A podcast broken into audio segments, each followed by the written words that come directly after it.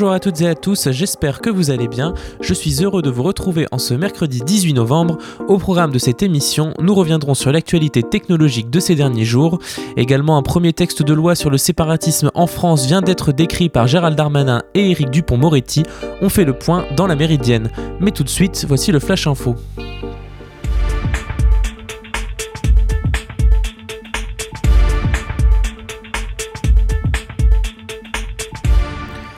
Encore un limogeage en règle de la part de Donald Trump qui a démis de ses fonctions son chef de la cybersécurité après un communiqué jugé très inexact sur l'intégrité des élections présidentielles américaines.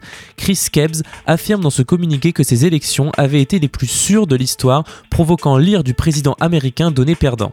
Refusant toujours d'admettre la victoire de Joe Biden, il engage encore des recours en justice pour contester les résultats dans plusieurs États bien que des, représentants locaux des deux parties ont dit n'avoir pas constaté d'irrégularités. Le Pentagone annonce le retrait partiel des soldats américains en Irak et en Afghanistan, une décision nouvelle de Donald Trump jugée hâtive et inexpliquée aussi bien chez les démocrates que les républicains, d'autant que les présidents sortants s'abstiennent en général de prendre de telles initiatives majeures. D'autant plus que mardi, plusieurs mortiers ou roquettes ont été tirés à Bagdad à proximité de l'ambassade américaine peu après l'annonce. Ce qui montre que la situation sur place est loin d'être calmée. Des responsables de la sécurité américaine affirment aussi que s'il n'y avait pas eu des dizaines de frappes aériennes américaines ces dernières semaines en Afghanistan, après que les combattants talibans ont menacé d'envahir plusieurs districts de Kandahar, la ville serait aujourd'hui assiégée. Au Moyen-Orient toujours, les Palestiniens annoncent la reprise de leur coordination sécuritaire avec Israël. Cette dernière avait été suspendue en mai dernier afin de protester contre un projet israélien d'annexion de pans de la Cisjordanie, aujourd'hui suspendu également. L'autorité palestinienne avait alors arrêté de recevoir les transferts de taxes, notamment douanières, perçus par Israël pour le compte de cette institution. Privée de ses revenus, la Palestine avait dû amputer le salaire de ses fonctionnaires. Cette mesure devrait donc, en plus généralement, faciliter le quotidien des Palestiniens. Cependant, ce rapprochement pourrait raviver la colère du Hamas, ancien et virulent opposant à cette coordination sécuritaire que le mouvement qualifie d'acte de trahison. Retour en France où certains gels hydroalcooliques vendus seraient inefficaces contre le coronavirus et donc dangereux la faute à une trop pauvre teneur en alcool qui empêche la destruction du virus. La DGCCRF a lancé un plan de prélèvement et de contrôle sur les gels et solutions hydroalcooliques et d'après les premiers résultats de son étude encore en cours, 73% des produits analysés à ce jour ont été déclarés soit non conformes, 38%, soit non conformes et dangereux, 35% d'entre eux également. Ces flocons frauduleux sont vendus sur Internet dans des tabacs en grande surface ou même en pharmacie. Ces, flacons sont vendus sur internet dans des tabacs. Je viens de me répéter, excusez-moi. Les prélèvements vont se poursuivre afin de retirer du marché les produits sans effet en 48 heures et cela jusqu'à la fin de la pandémie. Et on reste en France, un autre texte de loi est attendu, celui contre les séparatismes. Un premier texte a été présenté aujourd'hui par le garde des Sceaux Éric Dupont-Moretti et le ministre de l'Intérieur Gérald Darmanin. Appelez-le désormais projet de loi confortant les principes républicains et non plus contre les séparatismes, car il ne porte plus que sur ces derniers. En réaction à l'assassinat de Samuel Paty et à la diffusion de la vidéo d'un parent d'élève mettant en cause le professeur, la loi créerait un délit de mise en danger de la vie d'autrui par divulgation d'informations liées à sa vie personnelle. Le projet de loi du gouvernement prévoit également de sanctionner les menaces, les violences ou tout acte d'intimidation pour des motifs communautaires et séparatistes contre les agents du service public, délit qui deviendrait passible d'une interdiction de territoire. Le ministre de l'Intérieur compte également créer un fichier recensant les enfants en âge d'aller à l'école qui se verrait attribuer un identifiant personnel avec pour objectif, explique-t-il, de faire des contrôles et de s'assurer qu'ils sont effectivement scolarisés afin d'éviter un éventuel embrigadement des jeunes enfants par des islamistes radicaux. Autre cible de cette loi, les associations qui devront signer un engagement selon lequel elles respectent les valeurs de la République. Indique également le ministre de l'Intérieur et celles qui refuseront ne pourront pas toucher de subventions. Les préfets pourront également s'opposer à l'attribution de subventions à des associations manifestement communautaristes. Il ne faut plus le cacher, les termes lutte contre le séparatisme ou de lutte contre les principes non républicains n'est rien d'autre qu'une lutte contre l'islamisme en France. Non pas de la religion musulmane, mais les mouvements qui tentent à imposer une vision de l'islam à des croyants, notamment en politisant l'islam. Ce projet de loi qui fait grincer des dents l'opposition et certains scientifiques et observateurs politiques L'argument de certains est que l'arsenal juridique est déjà à même de gérer les problèmes liés au séparatisme, mais les lois ne sont pas assez scrupuleusement appliquées. Rajouter donc une loi serait un effet d'annonce qui vient alourdir cet arsenal juridique. Hakim El Karawi, essayiste, a été interrogé sur le plateau de 28 minutes sur Arte sur la question pourquoi créer cette nouvelle loi malgré certaines préexistantes pour lutter contre ce séparatisme? Il faut affirmer la présence du gouvernement d'Emmanuel Macron sur ce débat qui agite les Français, qui les inquiète, etc. Euh, ensuite, l'arsenal législatif, il est clairement pas complet, euh, notamment sur la partie police des cultes, qui est vieille, un vieux concept, euh, mais qui, peut, enfin, qui, qui doit être remis, remis au goût du jour, notamment sur la question des financements. Aussi, ce n'est pas pour rien que Gérald Darmanin annonce un changement de nom de cette future loi, le mot séparatisme dans sa volonté officielle de généraliser le problème, mais qui vise, on le sait, l'islamisme, a provoqué en septembre dernier la colère de nombreux commentateurs et notamment celle de Fatima Oussak, essayiste et politologue, que l'on entend ici lors d'une interview donnée à Mediapart. Elle rejetait la notion de séparatisme qui n'a selon elle aucun fondement. Moi, je vois l'égalité, je vois ce que c'est, la justice sociale, euh, la question de la dignité. Euh, tout ça, c'est mesuré par des sociologues, par des historiens. Euh, ça s'appuie sur des luttes, des luttes de plusieurs siècles. On peut travailler là-dessus, on peut discuter. Euh, séparatisme, communautarisme, ça ne correspond à rien. Ça ne correspond pas à des oppressions, ça ne correspond pas à des luttes. Ce n'est jamais, jamais qualifié, défini précisément. C'est uniquement, encore une fois, une mascarade pour nous empêcher de poser cette question de, l'égalité et donc des inégalités et pour nous empêcher euh, d'agir. Il faut refuser ça. Alors on parle maintenant donc d'un, nous l'avons dit, d'un projet de loi confortant les principes républicains, une république pourtant à l'origine des séparatismes, selon le président Emmanuel Macron qui s'était exprimé lors d'une conférence de presse le 2 octobre dernier. Nous avons nous-mêmes construit notre propre séparatisme. C'est celui de nos quartiers.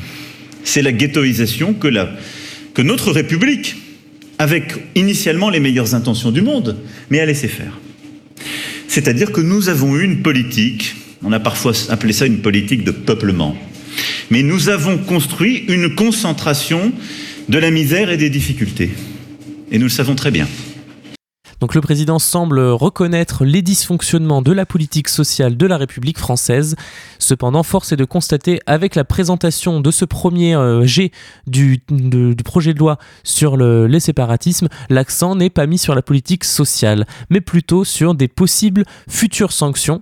Le texte prévoit des réactions, et c'est plutôt normal hein, venant d'un garde des Sceaux et d'un ministre de l'Intérieur, mais il est à déplorer que cette loi ne s'accompagne pas d'une réelle ambition de changer les causes sociales de cette de cet islamisme radical rampant dans les banlieues françaises, pourtant reconnu par le chef de l'État lui-même. Vous écoutez La Méridienne sur Radio Phoenix. Et on revient tout de suite avec un point sur l'actu tech. Après une pause musicale, on écoute Beach Youth, Love Yourself Too.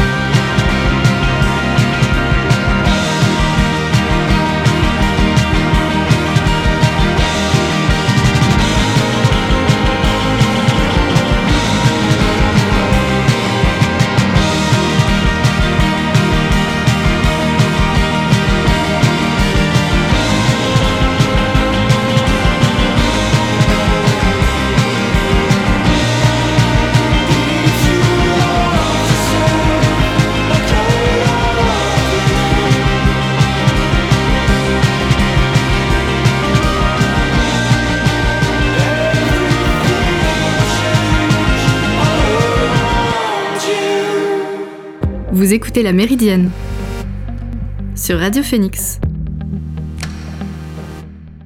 Et nous sommes de retour dans cette dernière partie de la Méridienne. Alors oui, c'était Beach Youth et pas Beach House, hein, je m'excuse pour mon accent euh, terrible. C'est l'heure de faire le tour de l'actualité technologique de ces derniers jours.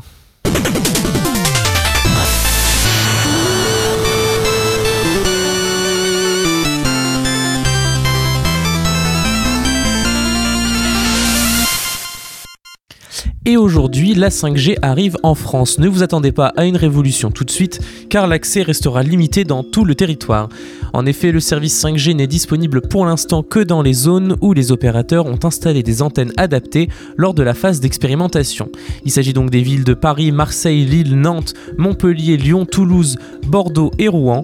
C'est donc surtout en 2021 que les entreprises de téléphonie attendent un envol de cette technologie nouvelle qui pour le moment attire moins monsieur et madame tout le monde que les technophiles. Seuls Orange et Bouygues Télécom ont d'ailleurs pour l'instant communiqué leurs offres commerciales à destination du grand public mais être en mesure de proposer rapidement un service 5G malgré le réseau limité est avant tout un enjeu d'image. Effectivement, reste que la 5G continue d'inquiéter une partie de l'opinion, méfiante sur les effets sanitaires et environnementaux des ondes électromagnétiques. Plusieurs maires et écologistes ou de gauche de grandes villes, notamment à Lille avec Martine Aubry, ont déjà déclaré être en faveur d'un moratoire jusqu'à la publication prévue au printemps 2021 d'un rapport de l'Agence nationale de sécurité sanitaire et Twitch ne parvient pas à calmer la colère de ses utilisateurs. La plateforme de streaming interdit et supprime depuis quelques semaines déjà les vidéos et streams dans lesquels les utilisateurs utilisent de la musique non libre de droit. Jusqu'à présent, les streamers passaient de la musique en même temps qu'ils jouaient à des jeux vidéo ou qu'ils parlaient avec leur communauté sans se soucier du droit. En juin dernier, la plateforme, qui appartient à Amazon, reçoit soudain une masse de signalements émanant de la Recording Industry Association of America. Sur le moment, l'entreprise prend la décision de couper certaines bandes son, de supprimer des vidéos ou en cas de récidive de bannir définitivement les créateurs de contenu aux grand dames des utilisateurs.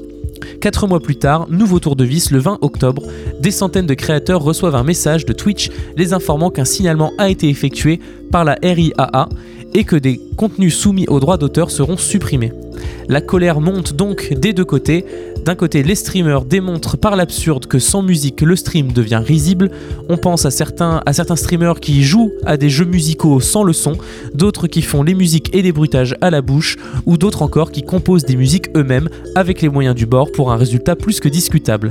Et de l'autre côté, l'industrie musicale reproche à la plateforme Twitch de ne pas vouloir leur payer les droits musicaux qui leur seraient, dus en préférant supprimer les vidéos pour faire des économies. Twitch avait dévoilé qu'il travaillait également à un nouvel outil, l'application Soundtrack, pour permettre aux streamers d'accéder facilement à des titres qu'ils pourront légalement utiliser grâce à des accords avec certains labels musicaux. Ces grandes maisons de disques déplorent donc que la plateforme fasse cavalier seul en négociant de son côté des licences musicales avec les artistes qu'elle aura choisis au préalable. Faites attention lorsque vous prêtez, donnez ou revendez vos clés USB. Une étude universitaire montre que ces clés USB achetées d'occasion ne sont pas totalement vides et qu'il est possible de récupérer facilement les fichiers que l'on croyait effacés des chercheurs de l'université d'Abertay en Écosse sont parvenus à récupérer les données de nombreuses clés USB récupérées par des propriétaires qui pensaient que les avoir simplement supprimées de la clé suffisait pour les effacer complètement. Mais durant l'étude, sur les 100 clés apparemment vides, mais avec des logiciels accessibles au plus grand nombre, il leur a été très simple de récupérer la totalité des anciennes données pour 40% d'entre elles. Les anciens propriétaires des clés donnent accès donc à leurs données très personnelles comme un compte bancaire, l'adresse postale ou même des photos. Comment éviter un tel écueil? Vous avez deux solutions. La première serait d'effacer les données avec un formatage effectué avec un utilitaire intégré à Windows, ou bien vous pouvez nettoyer la clé USB plus en profondeur grâce à des logiciels gratuits comme CCleaner. Mais même cela ne garantit pas à 100% que l'on ne puisse pas un jour retrouver quelques indices des anciens fichiers contenus dans les clés USB. Vous écoutez La Méridienne sur Radio Phoenix. Et nous arrivons à la fin de cette émission, j'espère qu'elle vous a plu. On se retrouve demain pour la dernière méridienne de la semaine. D'ici là, prenez soin de vous et bonne journée sur Radio Phoenix.